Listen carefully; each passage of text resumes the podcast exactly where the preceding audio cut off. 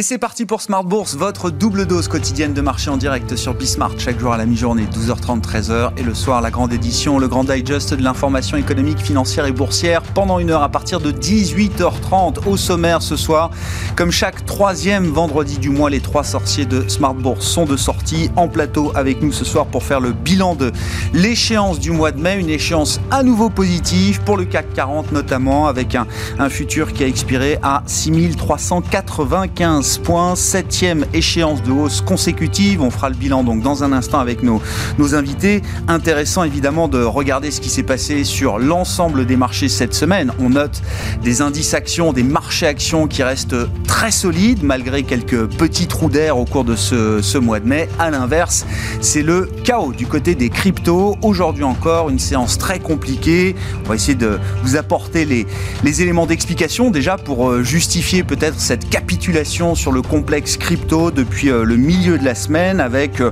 ah, toujours des nouvelles en provenance de Chine, notamment qui euh, perturbent beaucoup ces investisseurs crypto. La Chine qui en remet une couche aujourd'hui à travers l'autorité de stabilité financière qui, après les transactions en devises alternatives, s'attaque au minage de cryptoactifs. La Chine qui est le premier pays de minage pour le Bitcoin et les autres cryptocurrencies. Voilà donc pour la semaine noire sur les cryptos qui fera partie bien sûr du, du bilan euh, mensuel avec nos invités dans un instant. Et puis dans le dernier quart d'heure, comme chaque troisième vendredi du mois, un peu de pédagogie autour de l'investissement en bourse avec le Café de la Bourse et Louis Yang, son fondateur, qui sera avec nous en plateau à partir de 19h15.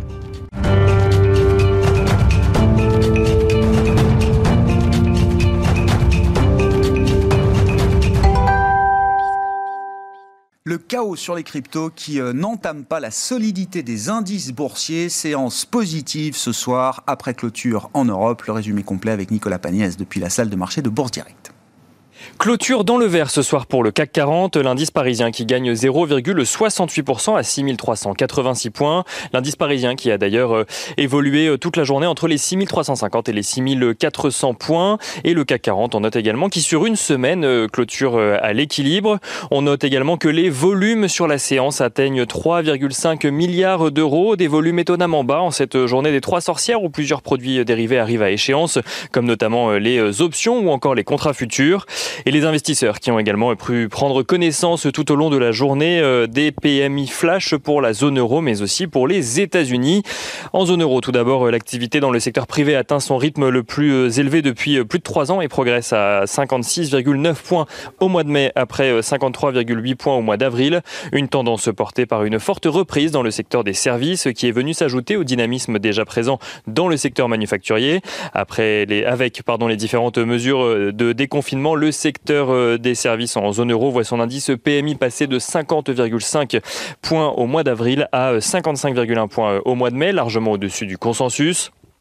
En France, la situation est similaire, avec un indice PMI flash composite de l'activité globale qui se redresse à 57 points au mois de mai, euh, avec dans le détail une activité des services qui remonte à 56,6 points en mai contre 50,3 au mois d'avril, tandis que l'activité manufacturière progresse, elle, à 59,2 points euh, contre 58,9 points au mois d'avril. Et on continue avec encore euh, quelques chiffres en Allemagne à présent.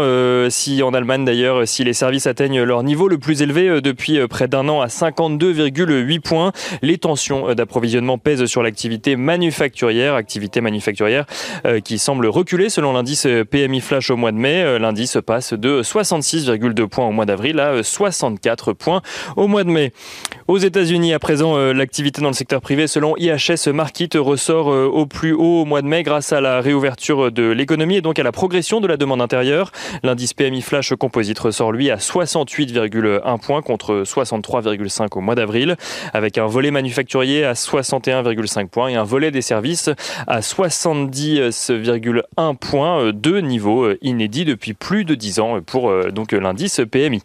Du côté des valeurs à présent à suivre à Paris, On note que Saint-Gobain a annoncé ce matin l'acquisition de Chryso, une société spécialisée dans la chimie de construction. Une transaction à plus de 1 milliard d'euros euh, financée euh, par Saint-Gobain avec le produit de cession réalisé euh, ces dernières années. Saint-Gobain qui gagne ce soir 1,12%. On note également que Valorec annonce de son côté un résultat brut d'exploitation à 80 millions d'euros au premier trimestre, en progression d'un peu plus de 17% sur un an, alors que son chiffre d'affaires baisse lui d'environ 17%, également à 702 millions d'euros. Valorec qui perd ce soir 3,44%. Et on note que Colas fait état de son côté d'un chiffre d'affaires en progression de 3% sur un an à 2 milliards d'euros. Colas qui affiche une perte nette de 227 euh, millions d'euros, soit près euh, d'un quart de moins que les 300 millions euh, d'euros de pertes à la même période il y a un an. Colas qui clôture d'ailleurs ce soir à l'équilibre. L'indice qui est euh, tiré ce soir par des valeurs comme Alstom qui gagne 2,4%, Stellantis 1,77%, Hermès 1,41%, Airbus 1,45% ou encore Saint-Gobain, on en parlait euh, il y a un instant. Et un mot rapide sur le Bitcoin à présent, après cette folle semaine où la crypto-monnaie a perdu jusqu'à 30% de sa valeur sur fond de déclaration d'Elon Musk refusant à présent les paiements en Bitcoin chez Tesla, mais aussi en lien avec l'interdiction de la République euh, populaire de Chine aux institutions financières du pays de proposer des services liés au Bitcoin. Le Bitcoin qui a tenté de rebondir, mais la nouvelle annonce euh, aujourd'hui du gouvernement euh, chinois qui entend euh, également réprimer de manière générale toute activité de minage ou de trading de Bitcoin risque fort de pénaliser encore la crypto-monnaie et les crypto-monnaies. La Chine qui entend, je cite, limiter les risques financiers liés aux crypto-monnaies. Et on finit avec l'agenda de la journée de lundi. Lundi, les investisseurs pourront suivre la réunion extraordinaire du Conseil européen qui abordera tous les sujets d'actualité euh, donc euh, en, Europe, comme euh, la pandémie, le réchauffement climatique, mais aussi les relations entre l'Union européenne et le Royaume-Uni ou encore la Russie.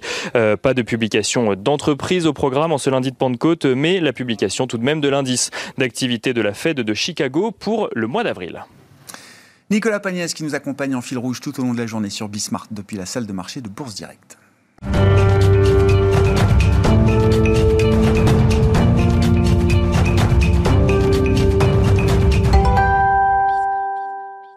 Les trois sorciers de Smart Bourse, comme chaque troisième vendredi du mois avec nous en plateau. Ce soir, Philippe Béchade, la Bourse au quotidien, président des Éconoclastes, est avec nous en présentiel. Bonsoir Philippe.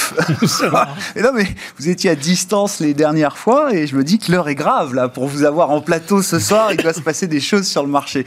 On va en parler bien sûr avec vous, avec Jean-Luc Hussac, Perceval Finance Conseil, avec nous euh, ce soir. Salut Jean-Louis et Romain Daubry, membre de la cellule Info d'experts de Bourse Direct. Bonsoir Romain. Je le disais en titre, septième échéance positive consécutive. Euh, je simplifie en disant c'est le septième mois de hausse d'affilée. L'échéance c'est le troisième vendredi du mois. Si on prend ça comme point de départ et point d'arrivée, ça fait sept mois qu'on monte. Depuis le mois d'octobre dernier, on aligne les échéances euh, positives avec euh, une compensation à 6395,2 points pour le CAC ce soir, on venait d'une compensation à 6278,4 points le 16 avril dernier pour l'échéance précédente. quel est le bilan que vous faites de cette échéance? Et les, les, le rapport de force en présence dans le marché, euh, comment est-ce qu'on peut le, décrire, euh, Romain? Il y, a, énormément, énormément de choses à dire. Effectivement, quasiment 1500 points depuis le mois d'octobre. Euh, effectivement, c'est cette, cette, échéance de hausse, donc un record, un nouveau record depuis plus de plus de 10 ans. ce qu'on peut dire, c'est que bah, concernant les, intérêts, ils sont toujours moyens. On est toujours avec un intérêt qui est à peu près 25% inférieur à l'intérêt habituel sur le futur CAC 40, donc, euh, mais qui, se tient. Euh, ce qu'on peut dire sur les forces en présence, c'est que acheteurs et vendeurs, euh, enfin le retour des vendeurs, ça c'est un des éléments marquants. Retour subreptice, un peu, un peu rapide, mais il y a eu quelques attaques baissières qui ont été maintenues quelques jours à partir du 4 mai et jusqu'au dernier bon qu'on a connu. donc ça c'est. C'est les phases là quand on allait tester entre 6150 et 6002 sur le CAC là pendant un ou deux jours, effectivement, on avait ces petits trous d'air qui nous ramenaient un peu vers le bas sur ces zones Exactement. Alors, ce pas des mouvements, euh, des positions importantes, mais de l'ordre de 10 000 contrats futurs ouverts dans les mouvements de baisse, ce qu'on n'avait pas connu depuis plusieurs mois, plusieurs semaines, voire plusieurs mois. Donc, ça, c'est l'un des faits nouveaux, un des faits marquants. Un marché qui est hyper technique. En fait, il y a peu d'intervenants dans ce marché. C'est un peu ce qu'on évoque depuis quelques temps. Euh, les, grosses mains sont en train d'alléger, de, sortir. Et il y a de la spéculation en contrepartie euh, qui travaille pas mal, qui arbitre plutôt dans le sens acheteur globalement, et puis des absences de pression baissière qui permettent au marché de remonter avec des volumes qui sont assez moindres. On constate qu'il y a toujours cette, structure de volume plus lourd à la baisse, plus léger dans la hausse. C'est l'ordre de, trois 3 quarts, un quart. Hein. C'est pas énorme, c'est pas une grosse phase de distribution, je pense pas. Il y a, il y a quand même quelque chose de l'ordre de l'allègement des positions plutôt que de, retournement de, de tendance. les mouvements brutaux et la désorientation qu'on voyait, qu'on pressentait en début de semaine, mhm. euh, on a des signaux qui, euh, minimisent ce, mouvement d'alerte à court terme. Ça, c'est important aussi. Euh, on voit qu'il y a aussi un énorme travail algorithmique dans ce marché et c'est impressionnant de, voir les, décalages linéaires, précis et continus qui se mettent en place. Donc, on a des alertes qui sont un peu moins, un peu moins marquées, des, une séance, une semaine intéressante qui donne des signaux importants pour. Mais des signaux de solidité plutôt aussi, je crois. De solidité, de résilience. De résilience. Alors, ça ne veut pas dire pour autant qu'on n'ait pas un petit mouvement de, correction qui vienne, mais il sera moins méchant que ce que j'anticipais probablement, euh, compte tenu de, la résilience qu'on a connue cette semaine et, euh, et justement des signaux. On n'est pas allé marquer de nouveaux plus bas, on a euh, invalider probablement ces structures en d'élargissement, ces structures en triangle inversé. Où on faisait des points toujours plus bas et des points hauts toujours plus hauts. Voilà, exactement. On n'a pas fait de points plus bas euh, cette semaine. On s'est arrêté un peu moins bas sur les indices. Euh, et c'est à l'air c'est important puisque ça transforme les structures d'élargissement. On y reviendra peut-être un peu plus largement, mais on passerait de structures d'élargissement triangle inversé à des structures de diamant. C'est plus joli. ça, ça brille plus. Ça brille plus. ça dure un peu plus longtemps. en revanche, ça se termine toujours par un mouvement de baisse, mais un mouvement de baisse ça c'est la bonne nouvelle, un peu moins marqué euh, a priori. C'est moins désordonné. Donc euh, quand les mouvements de retournement sont un peu plus ordonnés, ils sont, ils sont moins brutaux et on a des cibles qui ne sont pas trop méchantes. On, pourra, on pourra y revenir. Mais euh, voilà. Pour l'instant, c'est un peu cet, cet état d'esprit-là avec lequel on, on entame l'échéance du mois de juin, avec Toujours, aussi peu de couverture Alors, ça fait euh, des semaines qu'on en parle, euh, Romain, mais là, ça y est, on bascule sur l'échéance de juin. juin. Ça a remonté un tout petit peu cette semaine, surtout aujourd'hui. Il y a quand même 4000 options de vente ouvertes sur l'échéance de juin. Il y a quand même 100 000 options de, sur, sur, le mois de juin, donc c'est pas énorme. Euh, sur 6003, il y avait vraiment rien du tout comme au niveau de, de, de options de vente jusqu'à 6000. Il y avait une ligne de 1200 options de vente à 6000 et le gros de la couverture était à, à partir de 5008. Là, donc vraiment, aujourd'hui, il y a eu 4000 options de, vente ouverte un peu au-dessus. C'est pas suffisant pour euh, bloquer un marché ou faire un, niveau de, soutien fort. C'est pour ça que toujours un niveau de un retracement probable entre 5008 et 6000 paraît, euh, paraît un scénario euh, valable. Jean-Louis, bon, je, vous lis tous les jours et j'aime beaucoup la manière dont vous décrivez, vous êtes sur le sens de la formule. vous dites le marché baisse quand il n'y a plus d'acheteurs et le marché monte quand il n'y a plus de vendeurs ça, permet de comprendre quand même le manque de densité, comme vous dites, là, qu'il y a dans ce marché aujourd'hui. En fait, ça va, vous allez voir, l'explication va, va, va, être aussi pour un, peu contredire euh, Romain. Ah. C'est-à-dire que quand tu lui vois dans la descente une augmentation des positions vendeuses, moi je lui dis non, ce n'est pas de la conviction vendeuse, ce n'est même pas, ce ne sont même pas des spéculateurs qui viennent vendre le marché. Et là, vous allez voir qu'il va réagir. Il va dire Ah ouais, c'est vrai, j'en suis sûr. je pense que la gestion des options, des deltas ah, d'options qui sont dans euh, justement une zone dans laquelle on a beaucoup traité précédemment, alors que quand on était à 6004, il n'y avait personne. Tu vois, on n'y est pas resté très longtemps. Donc, on s'est resensibilisé sur les ventes de put, les achats de call. Du coup, il a, il a fallu désengager sur les achats de call. Et puis, se resensibiliser sur euh, les ventes de put. Donc, évidemment, on s'est retrouvé avec un marché qui, jusqu'à qu'il trouve un équilibre, eh ben, euh, il enfonçait les portes ouvertes. Mais là, il n'y avait pas de conviction. Non, je suis sûr que chez toi, les spéculateurs, ils se sont dit qu'est-ce que c'est que ce truc? Tout le monde regardait, mais qu'est-ce que c'est que ce truc? Et c'est quoi Donc, c'est les, conséquences des stratégies optionnelles qui ont été montées dans ce bah, marché?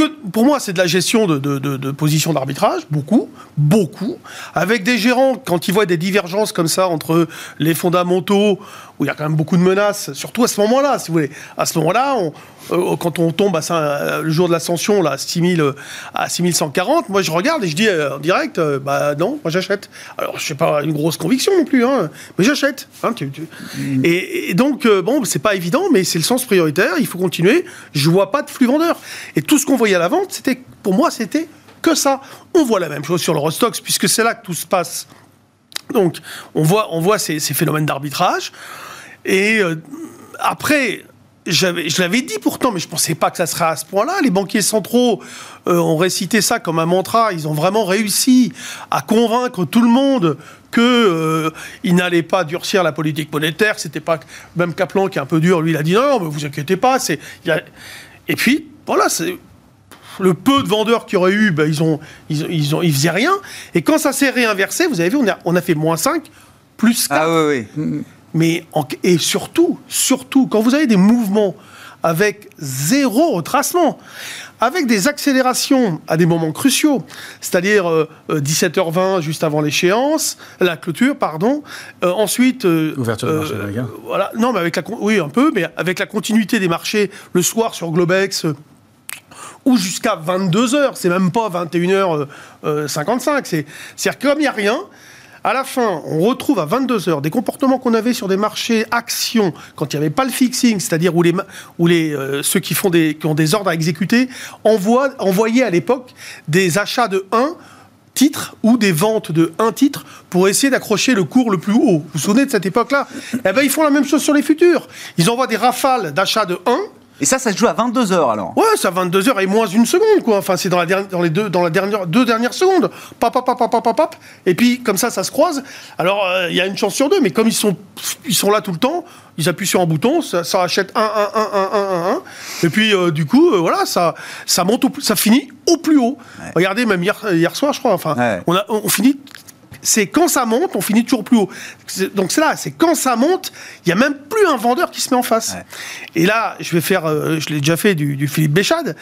Euh, c'est vrai que laissez-leur faire. Il y a, y a la secte à Romain et à Philippe. Non, mais il y a la secte des, euh, en effet, des banquiers centraux qui ont dû acheter euh, un, un, ordinateur pour passer des ordres de bourse avec juste, juste la touche acheteur.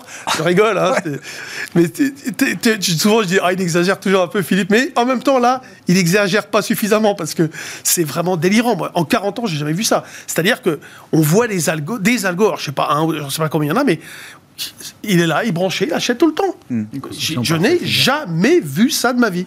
Pour revenir là sur le, marché, si on essaye d'avoir en tête un peu un, schéma de marché, donc vous dites ouais, 6140, hein, c'est le point bas qu'on a vu là sur les, deux dernières semaines. C'est quoi? C'est déjà le, point bas temporaire ah de ce marché? D'accord. Ah bah, D'abord, bah, quand vous dites là je rachète, c'est euh, euh, demain on retombe à 6150, 140, vous continuez de racheter. Faut voir comment ça.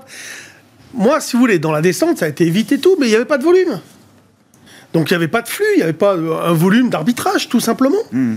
Et, euh, la, création, elle se fait de deux manières, si vous voulez. Vous avez les ventes de futurs sur les options.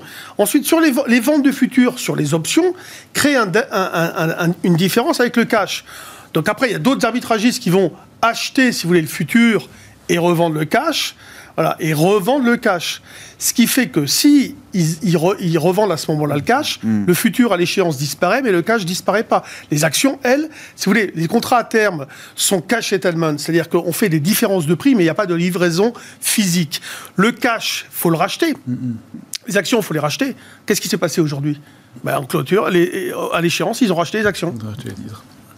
Philippe, votre mois de mai sur les marchés, j'entends. Non, mais. D'accord. Bah, euh, c'est surtout les, les 15 derniers jours qui, qui m'interpellent. Bon, si on prend le CAC 40, euh, 3 vendredis, 7, 14, 21. 6385, 6385, et aujourd'hui ils se sont loupés à deux points, on a fait 6387, ah donc c'est magnifique. Vendredi dernier, effectivement, euh, Jean-Louis parle d'un algo, j'en ai jamais vu un travailler comme ça, en fait, ça avait commencé le jeudi. Euh, le cas qui reprend 235 points sans aucun retracement, j'avais jamais vu ça, et avec des volumes. Plus le marché était haut, moins il y avait de mmh. volume. Et euh, j'ajouterais même que en 33 ans d'existence du CAC 40, ça, fait 33 ans que, que, je négocie des contrats ou des options euh, sur cet indice, j'avais jamais vu une évaporation des volumes au mois de mai, quand il y a la distribution des dividendes, où il y a toujours des arbitrages, vous voyez, entre ceux qui, mm. veulent les encaisser, ceux qui laissent euh, les marchés, enfin, qui prennent le futur pour, euh, pour passer cette période et pas, euh, et pas s'impliquer dans quoi que ce soit de fiscal.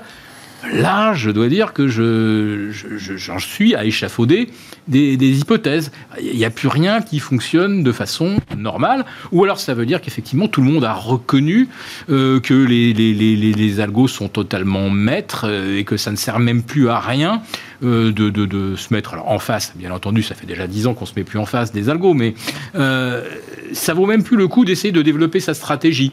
Sur le S&P, c'est un peu différent. Euh, sur avril-mai, 60% des gains du S&P se sont faits la nuit. 40% hmm. des gains seulement se sont faits pendant la séance. quand vous dites la nuit, dans les échanges ce qu'on appelle hors marché. Ouais. D'accord. Donc ça rouvre le lendemain sur un gap euh, haussier, voilà, c'est les futurs.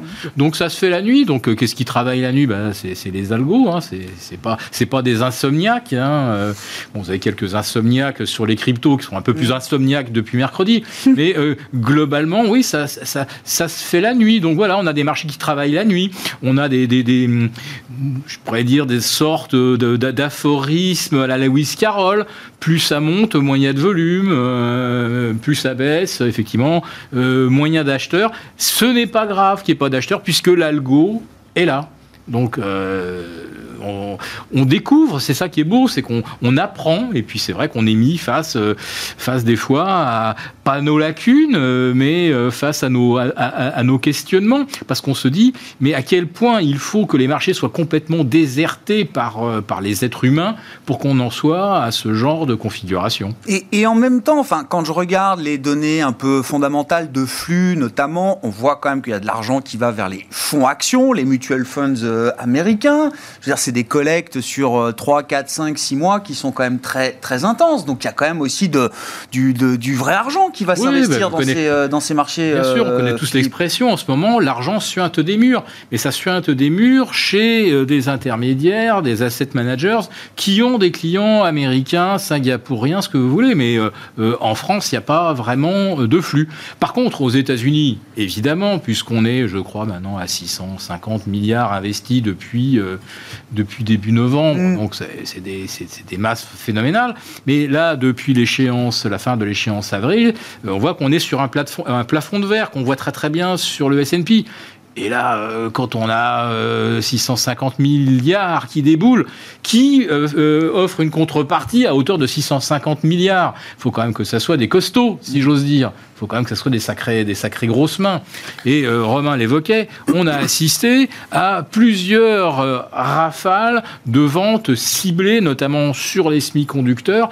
Euh, trois rafales d'une intensité, là aussi, que moi, je, dont, j'ai pas le souvenir. Ça s'est bien absorbé. Pourquoi? Parce que je pense que eux, ils ont déclenché les ventes quand ils ont vu effectivement que des institutionnels de collecte de, de, de liquidités des euh, particuliers, hein, du retail, sont arrivés. Euh, ils ont dit c'est le moment, euh, c'est le moment d'en lâcher. Donc effectivement, quand on commence à avoir des grosses mains qui vendent face à 99% d'acheteurs, l'expérience nous démontre que généralement c'est le 1% qui a raison.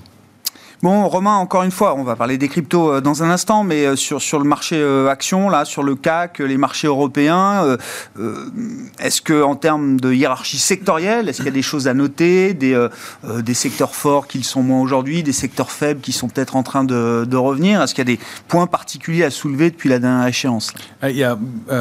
Toujours les secteurs du luxe et les secteurs bancaires qui sont forts. Le luxe encore aujourd'hui. Hein. les banques, c'est les meilleures performances sur l'échéance, là, euh, quasiment. Euh, oui, toujours. Le, luxe ne doit pas être loin, mais effectivement, les bancaires euh, de, devant. il y a quelques secteurs qui bougent, nouveaux, un petit peu à surveiller. Il y a l'alimentation qui passe secteur fort. la santé, qui était en retard, et ça se confirme cette semaine encore largement. les télécoms aussi qui bougent un peu, qui donnent des, signaux.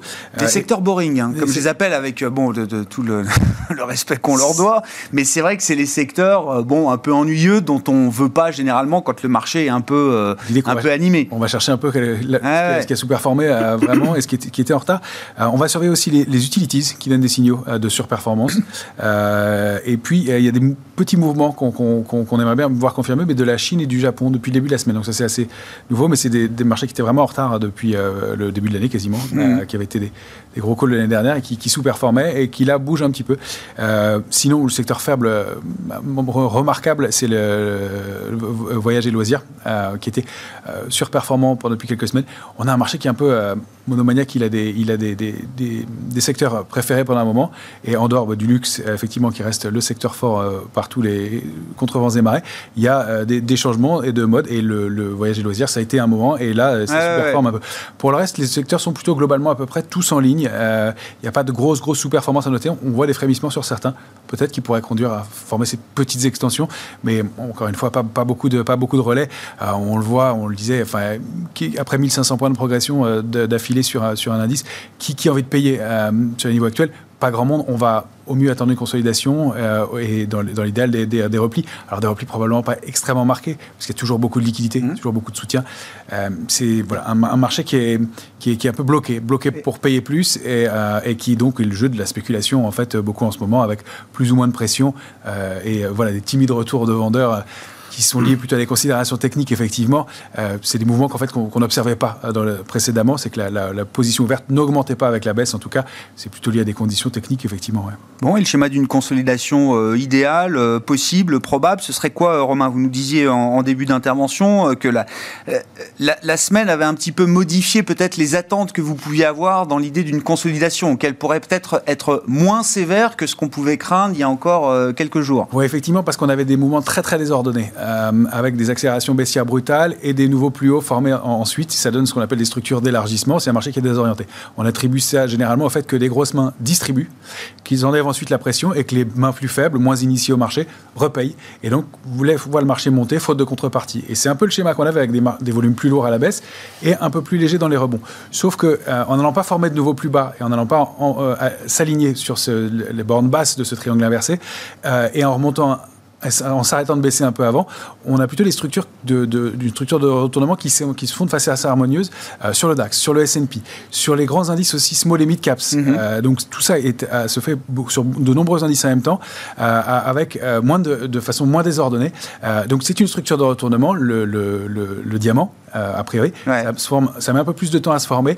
Elle pointe vers début juin au maximum. Alors pas jusqu'au Banque centrale, ce, qui me, ce qui me surprend parce que le calendrier aurait été parfait. La BCE c'est le 10 la fête 15 et 16 juin. Voilà, et là, les, figures pointent plutôt entre euh, le, 2 et le 10 juin, euh, au mieux. Et sur des structures de retournement, généralement, pas toujours, ça peut être aussi des structures de continuation, mais dans la majorité des cas, ce sont des structures de retournement.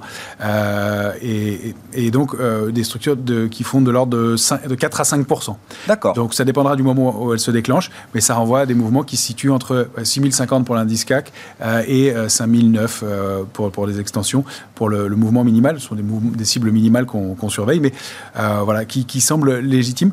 Il y a toujours ce déficit un peu de couverture, effectivement, dont on évoquait, euh, le fait qu'on soit un peu plus complaisant. Ça va pas être, ça, enfin, ça gênera personne que le marché rebaisse un peu et mmh. les points d'entrée. C'est le consensus d'ailleurs, et le consensus, il est plutôt à 7-10% euh, de ce que j'entends. Ouais, c'est ce qu'on disait en début de semaine. Ouais. Et donc, bah voilà, 4, 4, 5, ce serait peut-être un, une médiane qui plairait à tout le monde et qui permettrait d'entrer. En revanche, enfin, si ça se met en place, ce sera quand même un coup d'arrêt dans la hausse et on ne va pas repayer tout de suite, je pense, dans la foulée. Il va, on, aura, on aura un peu de temps pour se repositionner. Jean-Luc, vos commentaires et puis sur, sur les intérêts de marché hein, euh, en dehors des indices, est-ce que euh, j'ai eu le sentiment que ça se calmait un peu sur les small, mais ça fait déjà, je ah crois qu'on en parlait déjà le, le, mois dernier euh, avec vous, c'est confirmé encore à l'issue de cette échéance et, et, le CAC et le, CAC small sont au coude à coude là en termes de perf depuis le début de l'année. Hein. Ouais, mais derrière, derrière les indices, il y, a, beaucoup de sociétés et euh, c'est vrai qu'il y, a quand même des, grosses baffes hein, sur beaucoup de valeurs. Là, en fait, si vous voulez, il y a, on, est à des niveaux de prix. Euh, vous savez, le travail de gestion, c'est difficile. Ils se disent, mais ils, doivent être hyper sélectifs. C'est-à-dire mmh. que, en effet, on croule de, sous les liquidités, mais euh, à un moment donné, le problème, c'est qu'est-ce qu'on achète avec. Quoi. on en est vraiment là. Mmh. Donc, euh, euh, les recoveries, oui, ok, ben, on les a déjà joués pas mal. c'est tel secteur, alors comme tu dis, hein, c'est la mode qui va durer quelques jours, et puis après, on passe à autre chose. Moi, je pense malheureusement que soit il n'y aura pas de repli ou très peu comme là, soit le jour où il y en aura un, il sera fort. Alors, minimum, 5850. Voyez Donc un, truc déjà euh, pas mal. Et, le jour où on aura un vrai retournement, euh, c'est-à-dire qu'on peut très bien rebondir sur 5008, 150, revenir sur les 6000, j'en sais rien, enfin, imaginons un truc comme ça. Et derrière, si ça dévisse, ça, ça, sera fort le, parce que le, parce que le bull trap quoi. Ouais, c'est parce que je pense que la, seule nouvelle aujourd'hui qui fera baisser les marchés, c'est euh, c'est la hausse des, taux. Donc on aura la, la, crainte de l'impact. Alors évidemment, c'est toujours la même chose, mais là, ça sera beaucoup plus puissant, je pense, sur les, sur les endettements de tout le monde, des, des sociétés, donc des entreprises, des, des États, de tout le monde. Et l'idée aussi que si on est vers les 6000, par exemple, à ce moment-là, si on commence à prendre conscience que euh, les gens se diront bah, j'ai beaucoup gagné euh, grâce à mes actions depuis euh, deux ans ou trois ans, on verra le, timing, parce qu'il n'y a pas de, pas de timing là. Hein. eh bien, on aura ce, ce transfert qui, par les professionnels, est fait assez rapidement. Il y a des ajustements qui se font. Euh, ben, euh, on prend plus de risques euh, pour essayer d'aller gratter combien. et donc, du coup, on ira, on ira se placer sur, les taux, sur des obliques, sur des taux qui rapporteront peut-être, je ne sais pas combien à ce moment-là. Mais on aura un, effet, je pense, de balancier extrêmement violent. Parce que de toute façon, vous le voyez bien, tout étant géré par des, des algos, ça va. Vous dites c'est un marché. Si, si, le marché doit baisser, ça peut baisser très fort. Ouais, très fort et violemment. Et violemment.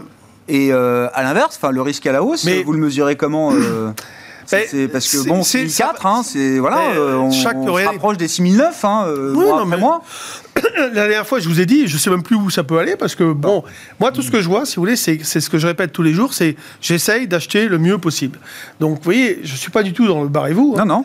je, je, vois bien pour moi qu'il n'y a aucune aucune faiblesse structurelle. Euh, on a un marché qui est construit, euh, qui s'est construit dans la douleur et la méfiance.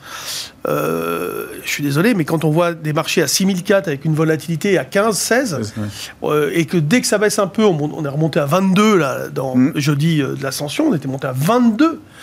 Ben c'est un message, c'est un message extrêmement violent. On n'a jamais vu ça. Jamais vu ça. Mais ça, moi, ça me rassure plutôt que justement, il y a beaucoup de méfiance. Oui, mais justement, c'est pour ça, c'est pour ça que ça ne baisse pas sur ces niveaux euh, ah historiques. Et donc, pour qu'il se fragilise, il va falloir des processus que j'avais. Il faut que la vol rebaisse d'abord. Il faut regarder les indices de volatilité. À un moment donné, ce qui, va, ce qui se passe souvent, hein, c'est ce qui s'était passé en fin 2019. C'est pour ça que j'ai dit, euh, barrez-vous. Euh, C'est-à-dire que qu'est-ce que je vois? Euh, Je vois un marché euh, où les gens ne savent plus quoi faire, c'est-à-dire la sélectivité est compliquée. Euh, donc, euh, on voit les gérants qui commencent à acheter des, des, des, des, contrats à terme futurs, Rostock, pour être dans le marché. pour être vite dans le marché, parce qu'à à 8 h du matin, il faut déjà être présent, ou à 9 h en tout cas, et on n'a pas le temps de, passer des ordres sur les actions. Et puis après, on, on se dit, bon, ça vaut 6000, à l'époque c'était, bon, on est à 6000, 6100. Bon, si ça tombe à 5008, moi ça m'intéresse d'acheter. Je serai acheteur potentiel à 5008, qu'est-ce que je fais? Je vends le put de 5008. Et puis euh, j'en vends, j'en vends, puis j'encaisse, ça dure un certain temps, tout ça. Et le jour, c'est pour ça que je dis, mmh. le jour où vous aurez un catalyseur. Bon, évidemment, il y a eu euh, virus ah violent. Mais j'avais dit, avant mars, on aura tout vendu, hein, largement. Donc, euh, j'avais dit trois mois, donc novembre, décembre, janvier, voilà, avant fin janvier. C'était cette histoire-là, c'était que, à un moment donné, le problème, c'est qu'il y a tellement de poudre vendus que dès que le, reversement se crée, il n'y a plus rien en face. C'est-à-dire que le gérant, il en veut plus de ces trucs, donc il essaie de vendre. Euh, tout et puis, et puis, tu as tous les algos qui vendent face à l'époux, et puis il n'y a plus personne en face. Et puis voilà, puis vous Mais on n'y est pas. C'est pas, ah non, non, non, la situation actuelle. Non, encore une fois, vous verrez que les problèmes viendront de phénomènes endogènes au marché, ah de par sa construction. Hmm. Philippe, on en vient au chaos des cryptos bah oui. Euh, toujours, toujours, bah, Non, mais déjà, est-ce que je sais pas dans la, gamme d'explications qui nous est offerte euh, par euh, les médias, les observateurs plus ou moins chevronnés, est-ce qu'il y a une ou des explications qui vous paraissent plus convaincantes et pertinentes que d'autres? Bon, je vais commencer par la construction, c'est-à-dire la configuration graphique au soir du 18 mai. Euh, quand les derniers acheteurs commencent quand même à faire un peu d'huile, hein, ceux qui ont payé le Bitcoin à, à 64, qui le voient en dessous de 50, commencent, euh, bon, commencent à trembler un peu. Ceux qui ont l'Ethereum à 4100, euh, ils le voient à 3005. Bon. et puis bon, bah, arrive l'avertissement de la Banque centrale de Chine. Moi, je lis le communiqué. Je l'ai déjà lu ce communiqué. Bah oui. On a tous eu l'impression d'avoir déjà eu l'info. Je, l'ai déjà lu. Hmm. En 2017, en 2019. Rebelote. Euh, bah, le, alors le minage, jusqu'à hier, il n'était pas question d'en de, restreindre le développement en, Chine.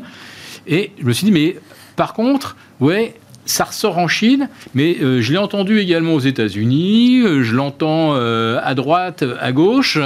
Il y a de plus en plus de banquiers centraux qui disent, enfin, qui, qui, qui, passent le message que la souveraineté, le monopole de l'émission et du crédit ne se négocie pas. Je dirais, même avec des gens qui auraient la meilleure, les meilleures intentions du monde, vous voyez une espèce de Cardano bisounours matinée de Dash, où on étudie toutes les possibilités euh, de d'échanger des des NFT, de petites licornes qui gambadent sur des, sur, sur des arcs-en-ciel. Euh, même les créateurs des cryptos auraient les meilleures intentions du monde et seraient d'une probité absolue. Vous voyez, pas le genre de, de, grosses baleines qui manipulent quelques, quelques petites euh, digi-cryptos avec des noms exotiques. non, non, même avec des gens sympathiques, les banques centrales, le message c'est non. il n'y aura, pas, il y aura pas de, système de paiement euh, parallèle. Voilà. Donc, euh, qu'est-ce qui reste après? Ah bah tiens, il y a le fisc américain qui hier annonce que pour 10 euh, 000, dollars, il, faut déclarer. C'est un petit peu comme dans un régime de contrôle d'échange. Vous avez encore le droit d'envoyer de l'argent à l'étranger, mais il faut, faut, faut, faut, tout déclarer. Voilà. Donc bah, maintenant, vous bougez le petit doigt, on sait que vous êtes sur les cryptos. Ah il n'y a bah, pas besoin d'être extra lucide pour anticiper que quand même il y avait une réglementation au moins, et ne, serait-ce que fiscal qui allait euh, se mettre en place. Est-ce que ça a seulement constitué un frein sur le Dogecoin, euh, mm. euh, sur le, le, Binance Coin, etc. Ça, non, ça n'a pas été un frein. C'était la fête, c'était l'espèce de d'euphorie, de, stampede grégaire. voilà, bah, aujourd'hui, d'un seul coup, tout ça, tout ça revient et ça tombe au moment où le Bitcoin matérialisé une tête-épaule. Hein, je parle même pas d'un diamant, là, c'était vraiment une bonne tête-épaule bien classique. Euh, sur euh, l'Ethereum, on était à peu près sur le même genre de figure, avec euh, un peu plus de verticalité sur les, les dernières semaines on casse des supports, bah derrière, tous les euh, algos se déclenchent. Là, je pense que, enfin, j'ai pas les chiffres exacts, mais je pense qu'il y a un crypto, un crypto trader sur deux euh, met de l'argent, met 250 dollars, 500 dollars, enfin bon. Euh, et puis c'est un robot qui derrière va, va, va couper si d'un seul coup on est menacé de perdre sa mise. Mmh. Bah, le problème, ah bah, beaucoup de comptes ont été liquidés là, oui. Mais, Le problème c'est qu'ils ont été liquidés, mais mais mais mais il y a de la paume parce que vous placez un ordre sur l'Ethereum à 3000 à 3003, il n'y a plus de contrepartie sur le Bitcoin il n'y a plus de contrepartie. Vous êtes exécuté à combien? Donc en théorie, vous êtes couvert, mais dans la pratique, les, ordres, les, les stops, ils ne peuvent pas être exécutés.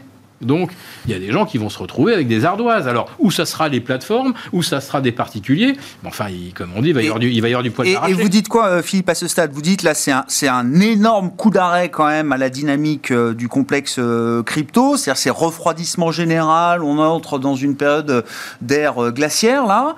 Ou est-ce que non, ça peut très bien, dans deux ah, jours, repartir pour je ne sais On a vu que, euh. Elon Musk a réussi à faire repartir le, Dodge, donc euh, il a fait 0,2240, euh, il est remonté derrière à 0,43, il a presque fait 100%.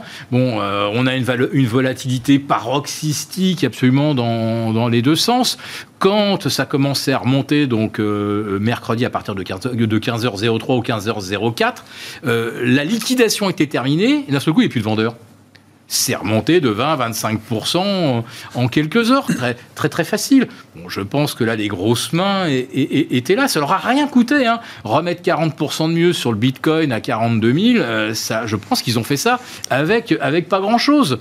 Voilà. Donc derrière, il y en a qui vont espérer, ceux qui ont payé 45 000, 50 000, 55 000, ils vont espérer qu'il y aura une deuxième mmh. vague de mmh. hausse. Mmh. Ben, je pense que ce soir, euh, elle commence à être un peu compromise. Bon, il y, y, en a qui espèrent encore. Hein pouvoir limiter la casse. Hein.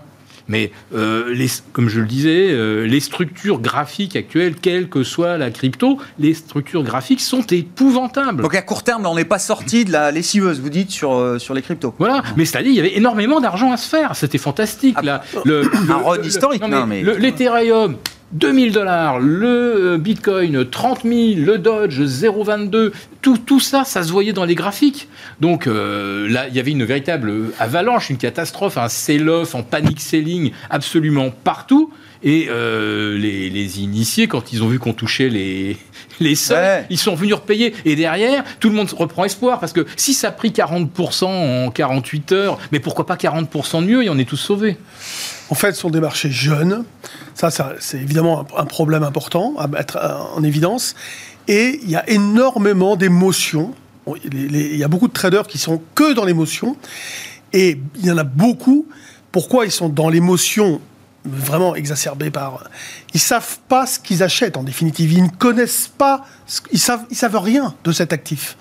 Bah, si tu sais rien, c'est bien parce que derrière, il n'y a rien. Ouais, mais justement, non, mais ils ont la peur du vide. Tout d'un coup, ils se disent, mais peut-être que j'ai acheté un truc qui vaut mm. zéro. Mm, mm. Vous voyez, ils se disent, mais qu'est-ce que c'est Qu'est-ce que j'ai acheté en définitive? Ils savent pas. C'est une bonne question. Et euh, du coup, après, il y a le vide des carnets d'ordre parfois aussi. Et par contre, en effet, ce sont des marchés manipulés, on va dire, où il y a des gens qui très concentrés. Ouais, non mais, si vous voulez, mais très concentrés. Oui. ce que je comprends, c'est qu'il y a qui peuvent une petite minorité de, grosses baleines, comme euh, dit euh, Philippe, qui détiennent euh, voilà 80% du. Ouais, mais à un moment donné, ça s'appelle la manipulation. Faut oui, oui, oui, Surtout quand c'est concerté, par exemple. Alors là, bon, bah, ça l'action. Donc voilà, beaucoup d'émotions. Les hein. gens ne savent pas ce que c'est. Oui, quand vous achetez une valeur, je sais pas moi, Michelin, tout s'écroule, mais vous dites bon ben ouais, alors, je sais, ouais, mais j'ai acheté un truc. Qu'est-ce que j'ai derrière Oui. Ouais, il fabrique des pneus voilà, je peux aller les voir, ils sont à Clermont-Ferrand, etc. Oui, ils ont un repère. Là, ils n'ont pas de repère. Ce qui derrière déclenche de l'émotion et de la panique. Mm, mm. Parce que la peur, ça déclenche la panique, la mauvaise décision. D'où la volatilité.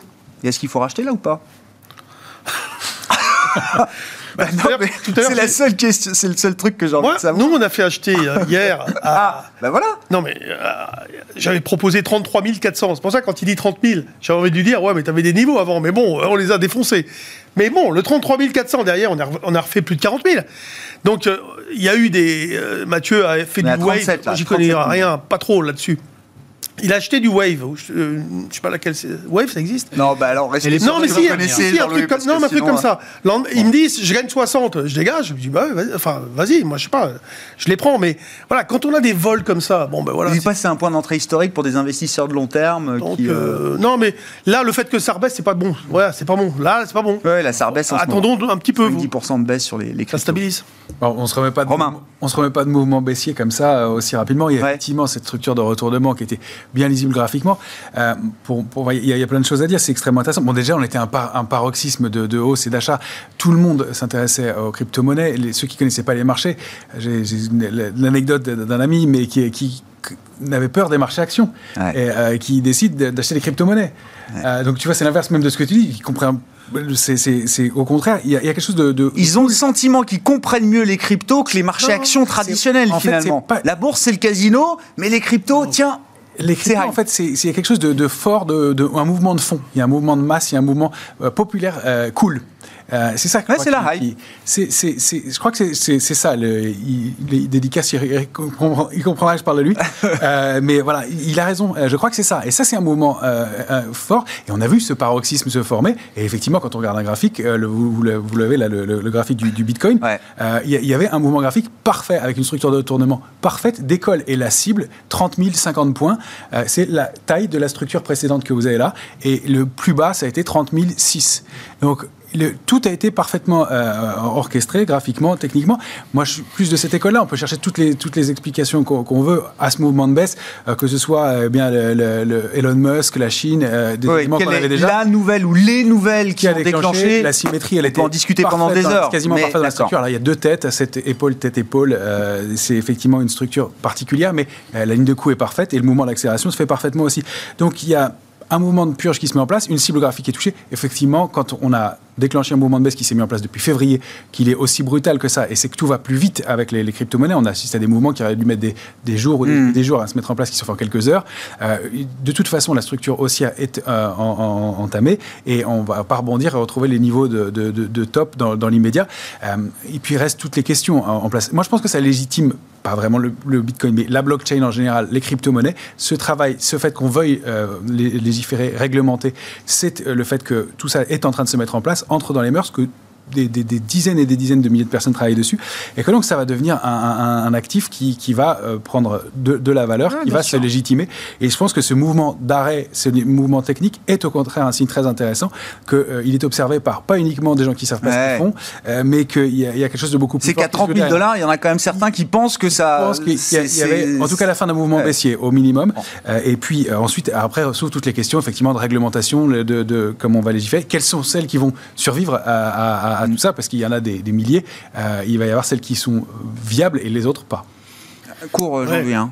son, copain est tombé dans, le biais, dans un biais cognitif bien connu, c'est-à-dire qu'en fait, vous avez plusieurs solutions que vous connaissez bien, et vous avez eu un raisonnement de, bon sens, on va dire, et, vous, et vous dites ça me plaît pas, ça me plaît pas, ça me plaît pas, et du coup, vous avez envie de faire quelque chose, qu'est-ce que vous faites? C'est un peu comme le genre d'échec, il a quatre variantes, il les étudie pendant je sais pas combien de temps, le temps passe, tic-tac, tic-tac, il faut jouer, il faut jouer. Mm, mm. Donc du coup, il, en trouve une dernière, il se dit tiens, mais ça a l'air d'être pas mal, il le fait. Et là, c'est pareil, du coup, il va sur le Bitcoin, et c'est la pire des choses, en général, parce que justement, tu n'y as pas réfléchi, et surtout quand tu sais pas ce qu'il y a dedans, etc. Voilà. C'est un biais vraiment connu, hein, euh, du mauvais choix, quelque part.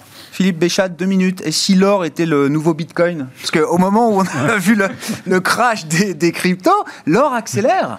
Surtout pas, surtout pas. que, que, l'or reste, reste l'or. ce qu'il est et euh, ouais, qui ne se transforme pas en un objet spéculatif. et avec ce qu'est l'or aujourd'hui, c'est euh, un actif qui est intéressant c'est un actif, en tout cas, qui intéresse, euh, qui intéresse les Chinois. Alors après ça, est-ce qu'ils en détiennent 10 000 tonnes, 15 000 tonnes, 20 000 tonnes? En tout cas, certainement beaucoup plus que les 6 000 tonnes qu'ils veulent bien euh, déclarer. Euh, la Russie en achète. Il y a beaucoup Ça, c'est quoi C'est la Banque centrale chinoise qui officiellement dit il y a 6 000 tonnes dans les coffres. Voilà. Donc un jour, ils nous diront qu'il y a beaucoup plus le jour où ils mettront en place leur, euh, leur devise numérique. Alors avec une blockchain plus ou moins gourmande en énergie, on verra à ce moment-là si la thématique verte a encore une quelconque pertinence. Mais en tout cas, oui, je pense que l'or a un intérêt. L'argent également, parce que c'est un métal à la fois industriel, un hedge contre contre l'inflation, euh, on aura besoin de beaucoup, beaucoup d'argent, c'est sûr. on, va en consommer. Donc euh, il y a un moment, là, on est dans une congestion entre, entre 25 Parce qu'on déborde pas, on déborde pas franchement les niveaux euh, qui sont identifiés là. Oui, oui. Bah, bon, là-dessus, il y a le dollar qui, qui, se reprend un petit peu. Donc euh, il y avait peut-être voilà, une, une, occasion qui est passée, mais qui, qui, se représentera à nouveau, je pense. Et puis c'est vrai que les, les cryptos ont complètement vampirisé la haute monnaie. Donc je pense qu'aujourd'hui, les gens vont, redécouvrir que finalement, l'or a quatre millénaires euh, euh, de track record plutôt positif. Bon, on s'arrêtera là-dessus sur les 4000 ans d'histoire du track record de l'or avec euh, Philippe Béchade, Romain Daubry, Jean-Luc Hussac, les trois sorciers de Smart Bourse, chaque troisième vendredi du mois pour faire le, bilan du mois écoulé de l'échéance mensuelle sur les marchés. Une échéance qui a à nouveau été positive puisque le CAC a, expiré à 6395 points ce soir. Le CAC 40 en clôture euh, termine à 6386 points. Toujours un écart entre le, le futur et le cash, effectivement. Et on passe donc sur le futur juin. Il y a encore des dividendes en juin, euh, oui Jean-Louis 30 points. 30 points de dividendes, donc 30 points d'écart entre le futur juin et le CAC 40 cash. Merci beaucoup messieurs, on se retrouve dans un mois.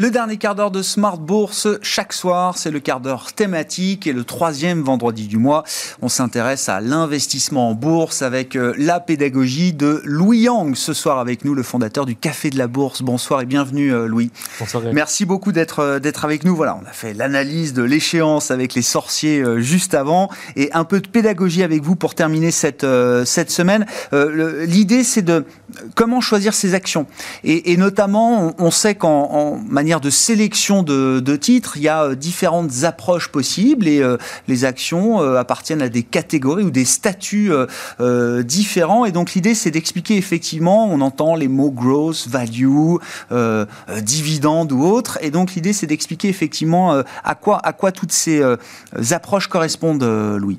Oui, effectivement, il y a ces, principales approches qui sont souvent citées par des experts. Et donc c'est important de, de bien comprendre lorsqu'on débute en bourse ou qu'on investit un petit peu en bourse, qu'on boursicote et qu'on veut vraiment aller au-delà et avoir une vraie stratégie de sélection de titres et savoir euh, quel type d'investisseur on est, comment on veut euh, comment se positionner. Donc euh, pour parler de l'approche value, ben bien sûr, parce que c'est le grand retour de l'investissement value. Exactement, c'est la rotation qui est en cours. Donc la value, c'est quoi? C'est une approche qui consiste à regarder sur les marchés les actions qui sont sous-valorisées. Sous-valorisées, ça veut dire que leur valeur en bourse est inférieure à leur valeur intrinsèque. La valeur intrinsèque tech, pour faire simple, c'est la valeur comptable, c'est l'actif net, c'est vraiment ce qui, ce qui est, on va dire, patrimonial tangible. Et donc l'idée de cette approche-là... Les usines, les stocks, les machines, et combien tout ça vaut dans les comptes de l'entreprise. Exactement. Et après, on va le, on va le rapprocher de la valeur de, de l'action en bourse. Et s'il y a une décote, une mm. sous-valorisation, bah, l'approche, enfin l'investisseur value dans la valeur va se positionner sur ce type de titre avec euh, l'idée qu'à un moment, les marchés financiers vont prendre en compte ce décalage mhm. et va réévaluer l'action donc l'investisseur pourra générer euh, une plus-value grâce à cette stratégie. Il y a, des, secteurs spécifiques qui sont des secteurs emblématiques de cette approche value, euh, Louis? Ça va être beaucoup bah, les valeurs cycliques. Euh, donc actuellement, on est dedans parce que c'est les cycles économiques. Alors les valeurs cycliques, c'est quoi? C'est des valeurs qui profitent, enfin qui suivent le, cycle économique. Là, on est dans une phase de reprise suite à la pandémie. Donc du coup, bah, ces valeurs-là commencent à vraiment performer, surperformer les grosses qu'on va, qu'on va, qu'on va expliquer par la suite. Je pense notamment à des valeurs comme Société Générale, Renault, euh, des, valeurs aussi euh, vraiment industrielles. Vraiment, mm. euh, donc là, il y a, y a, une possibilité de, de, se positionner sur ce type de, de valeurs. Après, pour les personnes qui souhaitent pas faire de, de stock picking, c'est-à-dire aller sélectionner valeur par valeur, bah, il existe aussi des gérants actifs Bien qui vont avoir une approche value.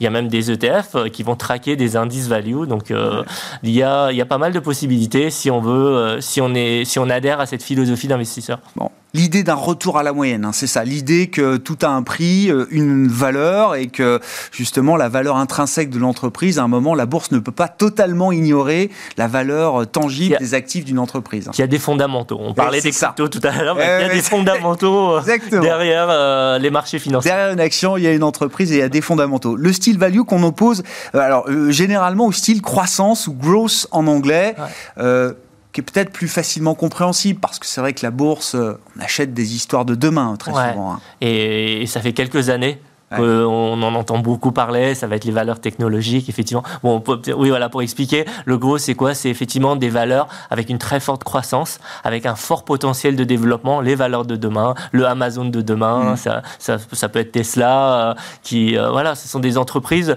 euh, au départ qui qui font pas forcément des bénéfices. Donc là, on va, c'est une approche vraiment différente. On va ah plus regarder les fondamentaux, on va vraiment être dans la croissance, le, le potentiel de croissance. Et là aussi, on va. Par contre, il y, a, un point qui se rapproche au value, c'est que dans cette stratégie-là, on est aussi dans une optique de réaliser une plus-value en bourse en accompagnant des titres qui ont, euh, qui ont une, un potentiel de croissance très élevé. Et souvent, effectivement, on regarde la valorisation en, prenant en compte les, les, années de croissance et parfois plusieurs années de croissance à venir, parce qu'à l'instant T, effectivement, c'est souvent des métriques, la valorisation à l'instant T de ces entreprises est, parfois tellement délirante que ça ne veut pas dire grand-chose. Oui, c'est vrai que lorsqu'on est sur du gros, on regarde plus un indicateur comme le PEA, on regarde plus. Parce que là, c'est des valorisations qui peuvent être euh, euh, stratosphériques, mais encore une fois, quand le potentiel est là, c'est difficile aussi de, savoir, voilà, est-ce qu'on tient le, futur Apple ou est-ce que c'est c'est c'est une valeur tech qui va, disparaître? Et puis il y a une approche aussi alors qui est intéressante parce que c'est vrai qu'elle est parfois un peu oubliée, mais l'approche dividende, et c'est vrai qu'il y a bon nombre d'entreprises qui euh, versent des dividendes, toutes ne le font pas, et parfois certaines entreprises qui versent des dividendes versent des dividendes importants, et ça peut être l'objet même de la stratégie d'investissement.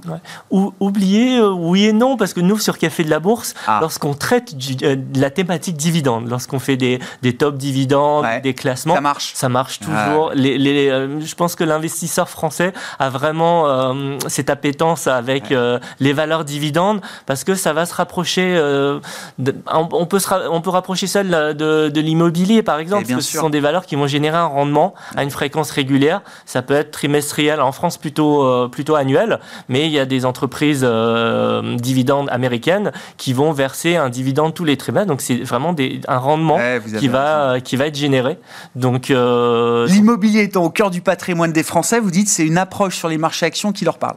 Exactement, exactement. Et après, on va avoir vraiment des, des, entreprises, je parlais des valeurs américaines, mais il y a les fameuses valeurs aristocrates du dividende américain. Bon, il y a différents critères. Ouais. Ce qu'il faut retenir. Mais c'est lesquels? Je les connais pas moi. Bah, ça va être Coca-Cola, McDonald's. Ça peut être aussi d'autres valeurs euh, comme Johnson Johnson, mhm. qui fait quand même l'actualité pour d'autres sujets, et TNT. Enfin, il y en a, il y en a un certain nombre. Il y a, il y a un indice aussi qui euh, qu'on peut qu'on peut traquer via via un ETF si si on souhaite vraiment investir de cette manière-là. Mais oui, les, les dividendes, ça, ça parle.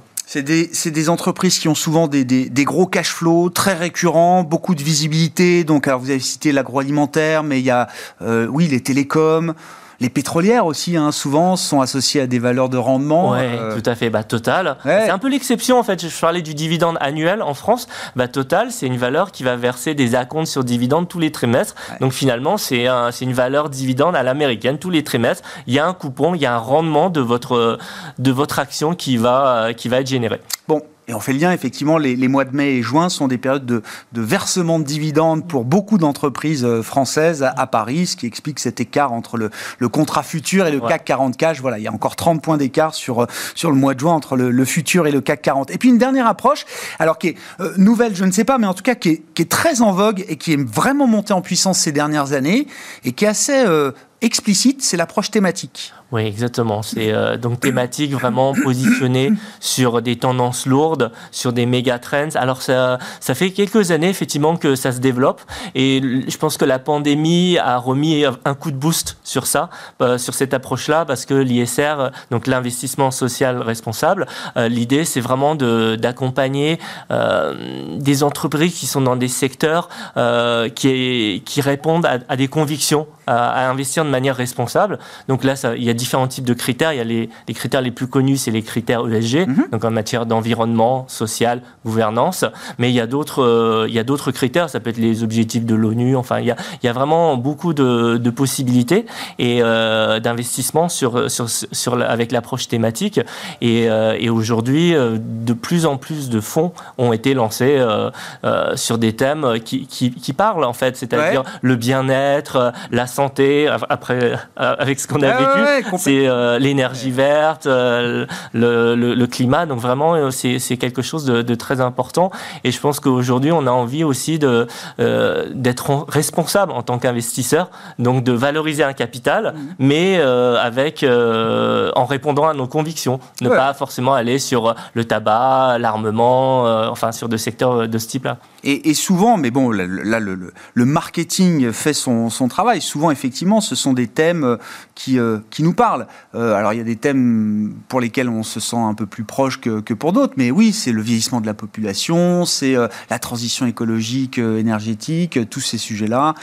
des thèmes aussi sur le, le, le bien-être au travail. Hein, vous l'avez dit, là, c'est des thèmes. on parlait, on a parlé cette semaine de le thème de l'éducation aussi. Voilà, c'est des grands thèmes effectivement qui sont des, des tendances d'investissement importantes aujourd'hui. Merci beaucoup, Louis, d'être venu nous nous apporter tous ces éléments d'explication, de mise ou de remise en perspective. Et je suis pas sûr qu'effectivement euh, euh, tout le monde ait bien en tête la value, la growth, euh, le rendement, la thématique. voilà, ce sont différentes approches pour vos styles d'investissement. Hein. Choisissez votre style d'investissement. Bon, on peut, on peut picorer un peu parmi tous ces styles, hein, de toute façon, pour construire son portefeuille. Louis Yang, qui était avec nous pour ce troisième vendredi du mois, à la pédagogie de l'investissement boursier avec le Café de la Bourse. Louis Yang, le fondateur du Café de la Bourse, était avec nous ce soir. Très bon week-end.